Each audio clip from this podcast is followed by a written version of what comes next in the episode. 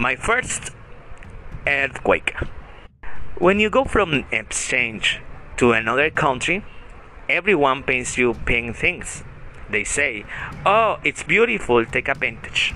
Hey, Jess, go and meet new cultures. Everything is new, enjoy. However, nobody tells you about the danger and scare you can go through. It was September. September 19th, 2017. It was a normal day at the office.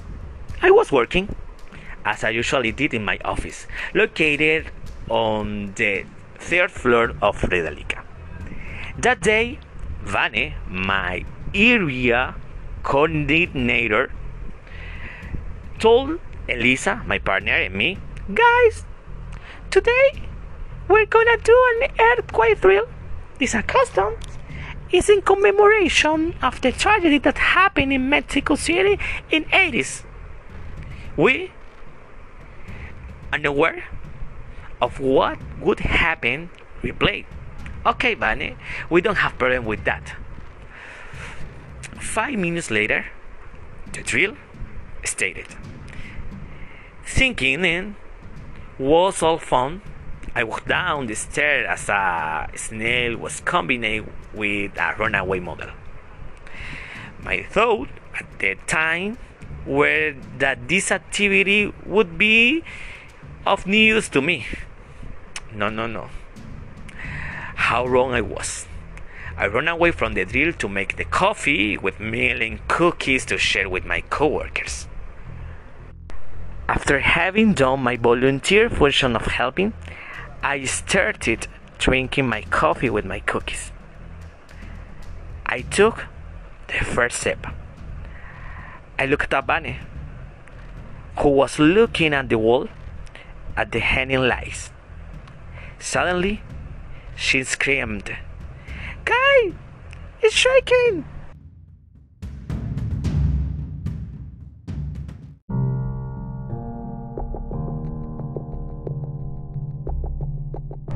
In my mind, I said, Vanish is going crazy.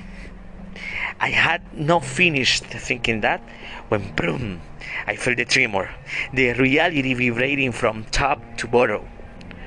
I felt the bone of the beat. I didn't know what to do. I was frozen, but with my coffee cup in my hand. Vane shot again. To the wall! I was in automatic mode. I stuck to the wall with my cup in my hand, drinking coffee. Vane, as head of the office, asked us in the middle of the quake, Are you guys okay? To which I replied, Yes, you don't see that I'm drinking coffee? And I started laughing. It was my nerves.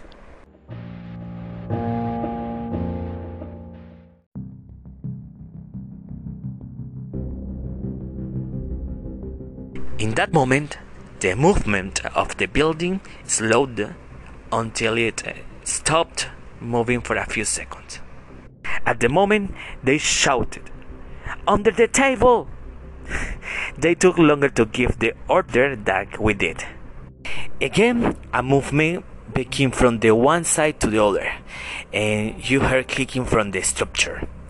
Trying to stay cool under the table with my cup of coffee, I start to control my breathing and take another sip of coffee. But in, in that instant, Elisa told me, My God. All the cold went away with that phrase because I imagined a dead not worthy. In my head, I was scolding myself. Now, yes, excellent idea you have. You came to Mexico to die. You're a genius and applause. In the same way, I reflected, I reflected on going to heaven and to hell. So, I say to myself, just in case, dude, if you are going to die, start repeating and thanking yourself for everything. That is what I did. I became a shepherd and I started screaming, Thank you, my God! Thank you! Thank you, my God! Thank you! Thank you! increasingly hard to silence the sound of the building until it stopped moving. They were the longest minutes of my life.